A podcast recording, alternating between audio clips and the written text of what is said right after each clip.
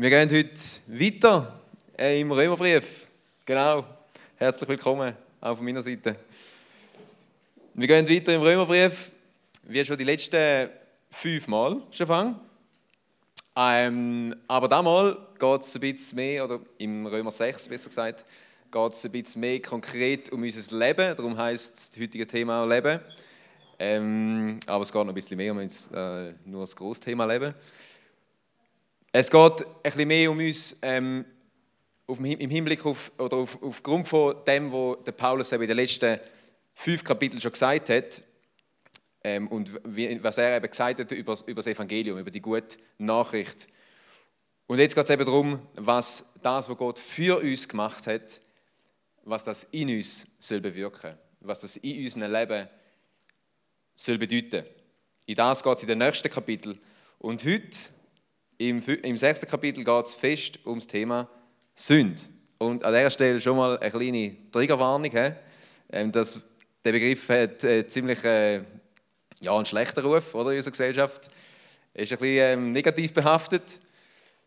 Will man den fest auch mit der grossen bösen Moralkühle von dem grossen bösen Gott da oben versteht, wo uns mit irgendwelchen Gesetz oder Gebot und Verbot versucht, unser Leben schwer zu machen. Aber Sünde im eigentlichen, in der eigentlichen Bedeutung ursprünglich hat eigentlich noch gar nicht viel mit Religion oder so zu tun, sondern eigentlich heißt ursprünglich einfach Zielverfehlung. Und Sünde ist Zielverfehlung, weil wir, wir, wir Menschen sind für, für ein Leben bestimmt, für, zum Leben. Äh, Gott hat uns berufen zum Leben. Und Sünde ist das, was am Leben widerspricht, eigentlich. Das, was gegen das Leben ist eigentlich ein bisschen äh, wie das Gift in unserem Leben. Und darum widerspricht es unserer Berufung, also Zielverfehlung. Ähm, das nur kurz als Vorwarnung, weil es heute halt im Römer 6 einfach um das geht. Da kommt man nicht rundherum. Und nur, dass man das auch so versteht, wie es ja, denkt ist. Darum zurück zum Thema. Es geht um unser, um unser Leben, was äh, in unserem Leben soll passieren mit, mit dem Evangelium, mit, mit der geschenkten Gnade. Weil es so anders ist als das, was die Welt kennt oder die Welt glaubt. Unsere Welt sagt, du bist ein guter Mensch, weil du gute Sachen machst, weil du dich Mühe gibst und du gibst dir ein bisschen Mühe, damit der alte weiße Mann da oben oder das Universum oder wer auch immer die Strichliste von deinen guten und schlechten Sachen in deinem Leben führt, damit er unter dem Strich auf ein positives oder ausreichendes Ergebnis kommt. Oder? Das ist so ähm, das, was man so glaubt, da oder in dieser Welt, so in unserer Gesellschaft. Du bist ein guter Mensch, du dich selber auch ein bisschen optimieren, schaust, dass es dir gut geht, schaust, dass du über die Runde kommst, schaust, dass du nicht zu den Komischen gehörst. Ähm, genau.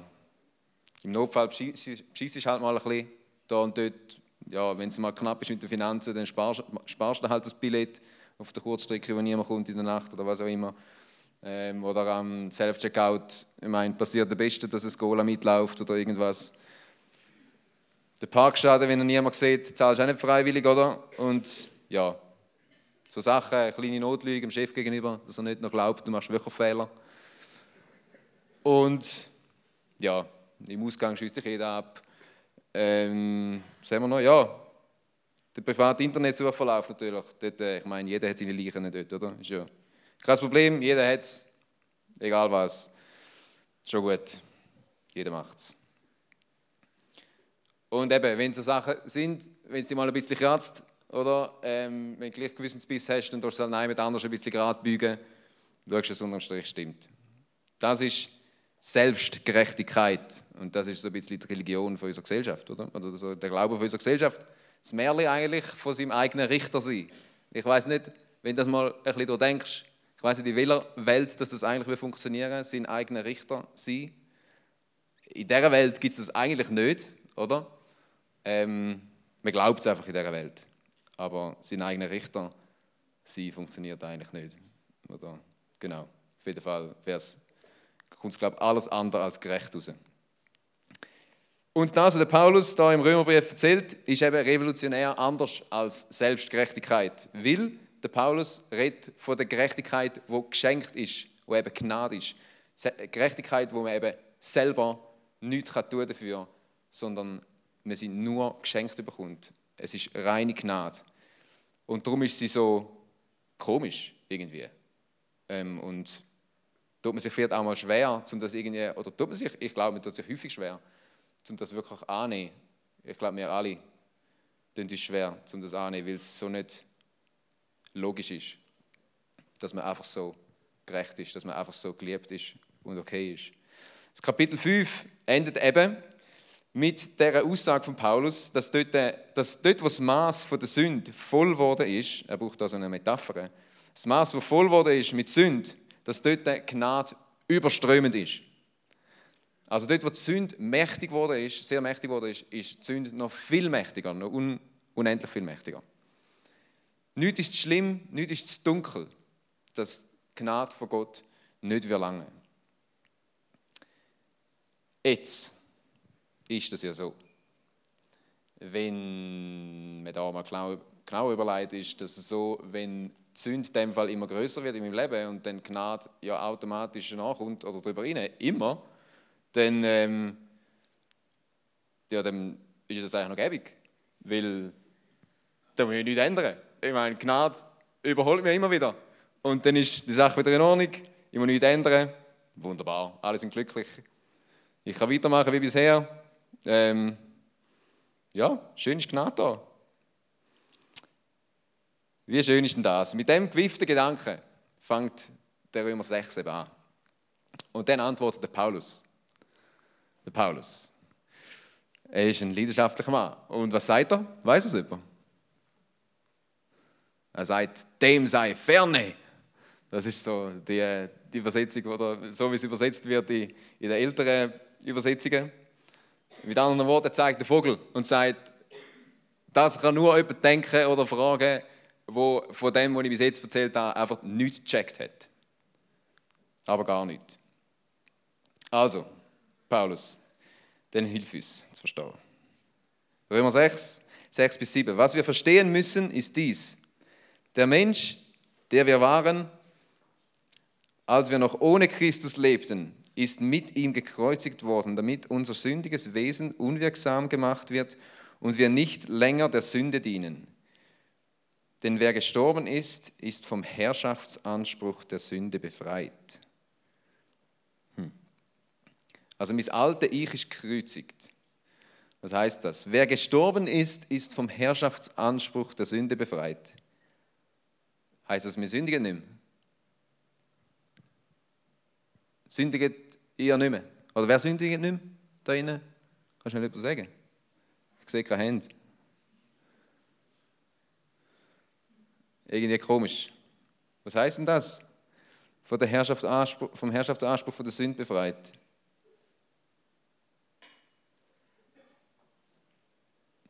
Hat sie keine Macht mehr über uns, wie wir mit Jesus leben. Aber das würde bedeuten, dass wir auch nicht mehr sündigen, oder? Und ihr sagt mal etwas anderes. Wenn da steht, vom Herrschaftsanspruch der Sünde befreit, heißt es eben nicht, offensichtlich, dass die Sünde keine Macht mehr hat. Weil das hat sie sehr wohl noch. Und eben, ich glaube, wie ihr gerade gesagt habt, spürt ihr das alle auch. Sie hat immer noch Macht, aber sie hat nicht mehr den Thron von unserem Leben. Und vielleicht lässt sich da mit einem Bild ein bisschen irgendwie praktischer verstehen. Ähm, wenn, es, wenn, ein, wenn ein Land von einer bösen Militärmacht ähm, eingenommen und unterdrückt wird, unterjocht wird, und dann kommt eben eine viel mächtigere, gute Armee und befreit das Land von dieser, von dieser bösen Macht, von dieser bösen Armee, die alles kaputt macht, die alles unterdrückt. Und gibt dem Land ihre ursprüngliche Regierung und, und ihre Hauptstadt wieder. Und die Herrschaft von dieser guten Regierung ist gesichert, weil sie ist viel mächtiger, unvergleichbar mächtiger als die alte, böse ähm, Armee. Aber es kann hingegen immer noch sehr gut passieren, dass Überbleibsel von dieser bösen Macht da und dort aus ihren Versteck kommen und so Gorilla-Aufstände ähm, und, und äh, Krieg, kleine ähm, Krieg wieder anzettelt und Teil von dem Land wieder anfangen zu unterdrücken, ihrem Willen unterdrücken.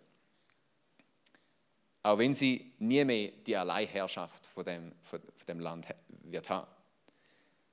Ich glaube, also mir hat das Bild noch geholfen, um so ein bisschen das zu verstehen, wie das mit der Herrschaft ist. Und, also die Herrschaft hat sie nicht mehr gezündet, aber Macht eben gleich. Genau. Der Krieg ist eigentlich entschieden. Aber die Schlacht ist noch nicht vorbei. Die Kugeln fliegen immer noch. Und sie fliegen noch ein Weile. Die Sünde immer noch Macht. Und manchmal erschreckende Macht in unserem Leben. Aber sie hat den Thron nicht mehr. Sie kann, kann uns nicht zwingen. Du kannst dich, du kannst dich entscheiden, wie du äh, eine schöne Frau anschaust, mit welchen Augen. Oder du kannst dich entscheiden, wie viel gibst du dem Mann von dir, wie viel nicht. Das ist ein, ein banales Beispiel von mir. Das ist mir diese Woche wieder in den Sinn gekommen. Am Dienstagabend haben wir Teamsitzung gehabt, beim Dave daheim. Und ich bin wie immer spät dran gewesen. Ich bin wirklich eigentlich immer spät dran. Und ähm, es hat so, eine, hat so einen Bahnübergang. Samuelswil. Und äh, ich wohne oben an der Bahnlinie jetzt und Dave unterhalb von der Bahnlinie. Und ich bin, ähm, ja, halt, ist die ungünstige Situation gewesen, dass ich oben abkomme und dann leuchtet die blöde Wechselblinkanlage an der Barriere. Und ich habe keine Zeit mehr zum Warten. Und dann, ich weiß nicht, dann studiere ich nicht einmal. Dann passiert es einfach, dass mein Fuß halt aufs Gaspedal drückt statt auf Bremse. Und ja, dann hebt man fast ab über das Gleis. Und, ähm, und ich bin pünktlich um halb dort. Gewesen. Wunderbar. Ähm, sonst wäre ich nicht um halb dort gewesen, Dave. ähm, genau, und ich habe mir dann überlegt, ja, warum mache ich das? In der Vorbereitung dann, oder? Sonst hätte ich das wahrscheinlich auch nicht reflektiert.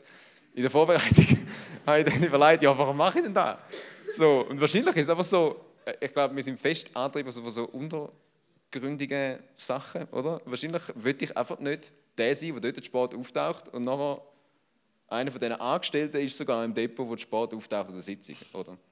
Ähm, darum, ja, Genau, und ich würde ja halt die Buße in Kauf nehmen, oder? Ich meine, das wäre richtig teuer eigentlich. Aber äh, Rückspiegel ist niemand auftaucht. Aber wie schaffen wir es denn, dass die Macht von der, der Sog, oder? In diesen schwierigen Moment, geht's, in unserem Leben, was machen wir denn, dass der abnimmt? Die Aufstände weniger werden. Der Paulus sagt, als Christ ist mir gegenüber der Sünde gestorben. Und das ist zum einen sicher ein übernatürlicher Prozess. Das heißt, dass, dass der Heilige Geist uns da hilft und uns befreit, auf eine Art, die wir gar nicht verstehen. Auf das kommen wir aber auch noch. Aber es ist auch extrem abhängig davon, wie wir uns selber sehen, von unserem Selbstbild, von unserem Selbstverständnis, von was wir ausgehen. Und der Paulus sagt, geht von der Tatsache aus, dass ihr für die Sünde tot seid, aber in Jesus Christus für Gott lebt. Euer vergängliches Leben darf also nicht mehr von der Sünde beherrscht werden, die euch dazu bringen will, euren Begierden zu gehorchen.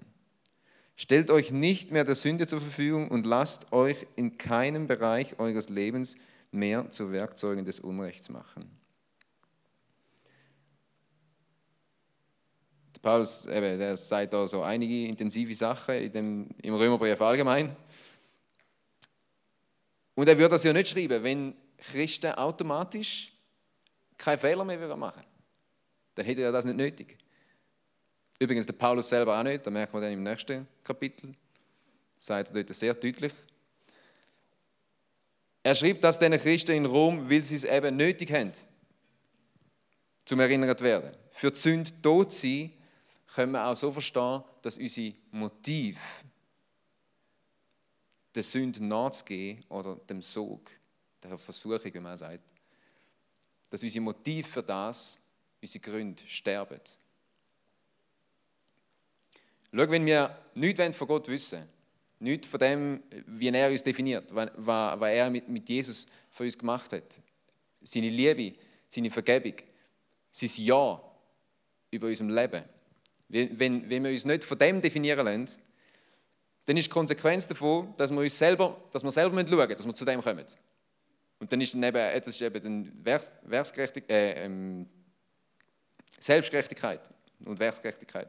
Dann müssen wir selber schauen, dass wir zu unserer Sicherheit, zu unserer ähm, Aufmerksamkeit, Wertschätzung und Anerkennung kommen. Und das sind im Fall Grundbedürfnisse von uns Menschen. Und wenn wir die nicht haben, dann gehen wir über Leichen. Ich merke das jetzt ganz simpel bei, uns, bei unserer Tochter. Ähm, wenn die je nach Nacht, Tages- oder Nachtzeit, vor allem, äh, wenn, wenn es Nacht ist, ist es besonders schlimm. Ähm, je nachdem hat sie ganz klare Vorstellungen, von was ihre Bedürfnisse sind. Und dann geht sie effektiv auch über Nachtleichen von Eltern. Und dann ist ja alles egal. Dann gibt es nur noch das. Und so ist es, sieht einfach ein bisschen zivilisierter aus vielleicht, aber bei uns ist es genau gleich. Wenn wir nicht zu dem kommen, was wir brauchen, gehen wir über Leichen. Und eben häufig recht unterbewusst auch. Jede Sünde wächst auf dem Defizit von einem unerfüllten Herz. Sie wächst auf dem Boden von Selbstgerechtigkeit. Vom sich selber müssen behaupten, auf, eben, auf dem Boden von, von fehlender Liebe, von fehlender Sicherheit und Anerkennung. In der Gegenwart von Gott verschwindet der Nährboden von Sünde oder für Sünde. Weil er uns das, wo wir alle tief innen eigentlich danach sehnen, will er uns das im Überfluss geben kann. Und im Überfluss schenkt. Als ich Kapitel 5 gelesen habe, hat mich der Satz berührt. Gott hat uns den Heiligen Geist gegeben und hat durch ihn unser Herz mit der Gewissheit erfüllt, dass er uns liebt. Er hat durch ihn unser Herz mit der Gewissheit erfüllt, dass er uns liebt. Das ist schon krass, ne? Ich wünsche mir eigentlich, dass das noch mehr passiert. Auch bei mir. Gerade in so Lobpreiszeiten, wie wir sie jetzt vorher haben oder auch nachher wieder haben, erlebe ich das viel, dass er das macht. Und wenn das passiert, dann trocknet die Motivation, die Bereitschaft für Sünde, trocknet regelrecht aus. Weil, weil ich bin voll, wir sind voll dann. Darum steht im Vers 14, eigentlich ist es ein, ein komplexer Satz, aber ich glaube, so kann man verstehen. Die Sünde wird nicht herrschen über euch, weil ihr nicht unter dem Gesetz seid, unter dem Gesetz vor der Selbstgerechtigkeit meint das, weil ihr nicht unter dem Gesetz seid, sondern unter der Gnade. Wir sind nicht mehr unter dem Gesetz von der Selbstgerechtigkeit, sondern wir sind frei. Drum, vor ihrem Zwang. Amen. Nein, noch nicht Amen. Wenn wir von dem ausgehen, wenn das die Gewissheit ist, wo mein Ich, mein Selbstverständnis drin ruht, dann, dann brauche ich das nicht mehr dann, dann, dann hat man Sünde nicht mehr nötig. Also ich rede jetzt nicht einfach von mir, sondern von uns. Wir haben das nicht mehr nötig. Wir haben es nicht mehr nötig, um uns auf den Sog der Sünde einzulassen. Weil wir sind voll. Wir haben alles. Wo unser Herz sich eigentlich danach sehnt. Ich habe es nicht mehr nötig. Können wir das mal schnell zusammen sagen vielleicht? Ich habe es nicht mehr. Genau.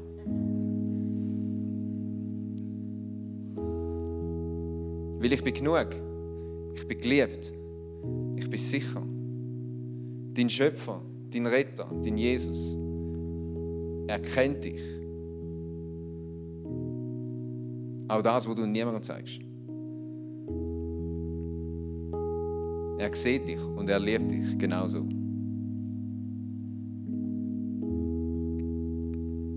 Er hebt dich. Darum bist du frei. Darum muss die Sünde nicht mehr durchbrennen mit dir. Hat also die Sünde keine Macht mehr über uns? oh doch. Wir werden es noch heute Abend oder morgen schon wieder spüren, dass sie zieht. Aber sie kann, sie kann dich nicht zwingen. Du bist frei von ihrer Herrschaft. Du bist nicht immun gegen ihren Angriff, aber du bist frei von ihrer Herrschaft. Aber wir müssen es uns irgendwie vor Augen behalten, oder? wir müssen es irgendwie verinnerlichen. Es muss irgendwie unser Selbstbild definieren. Die Freiheit. Und was mir hilft, zum Wissen, wo ich hingehöre, oder zum das irgendwie, dass das, dass das kann wachsen ist, ist das Bibellesen. Auch wenn ich mich alles andere als ein Held in dem verstehe. Ähm, aber ich glaube, das ist das, was mich am meisten irgendwie erdet und mir sagt, hey, da gehörst du hin. Das bist du in meinen Augen. Und diese Sachen stimmen nicht vielleicht in dem Leben. Was, was stimmt und was nicht. Es ist das, was mich ausrichtet und was uns ausrichtet. Wenn ich nicht dort starte, dann, dann sagt es mir alles andere. Dann leitet mich alles andere. Meistens ist es wahrscheinlich so Social Media Sachen oder das, was halt am farbigsten entgegenleuchtet oder flimmert.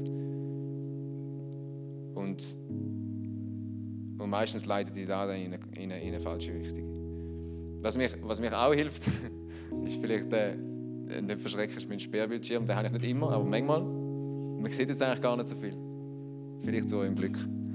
Aber es ist Jesus in seiner schwersten Stunde. Ähm, und manchmal hilft mir das, irgendwie ihn vor mir zu haben und zu wissen, was ich ihm wert bin.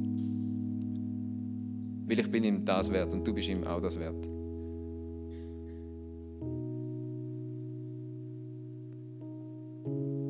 Etwas anderes, was mir auch hilft, ist, ist Zeit mit Leuten verbringen, wo vielleicht Sachen schon geschafft haben, die ich noch nicht geschafft habe, wo, wo, wo in Sachen Freiheit gefunden haben, die ich sie vielleicht noch nicht habe. Um mit ihnen Zeit zu verbringen. Zeit in der Kirche, eben mit so Leuten oder, oder eben auch Zeit in Gottes Gegenwart. Um, um, um mich von, von, ihm definieren lassen, von ihm fühlen lassen. Und ähm, etwas, was auch helfen kann, was ich auch immer wieder mega ähm, bereichernd finde, ist das Abendmahl, das wir auch heute hier haben. Es ist auf beiden Seiten wo wir gerne in Anspruch nehmen nachher auch im Lobpreis, wo wir, wo wir eben das können verinnerlichen effektiv. Wir können es essen, oder? Ich glaube, das ist wirklich das Ziel vom Abendmahl, dass wir es verinnerlichen. Was Jesus ist für uns, wie er uns neu definiert, wie er uns reinwäscht und freisetzt. Darum können wir die Freiheit essen.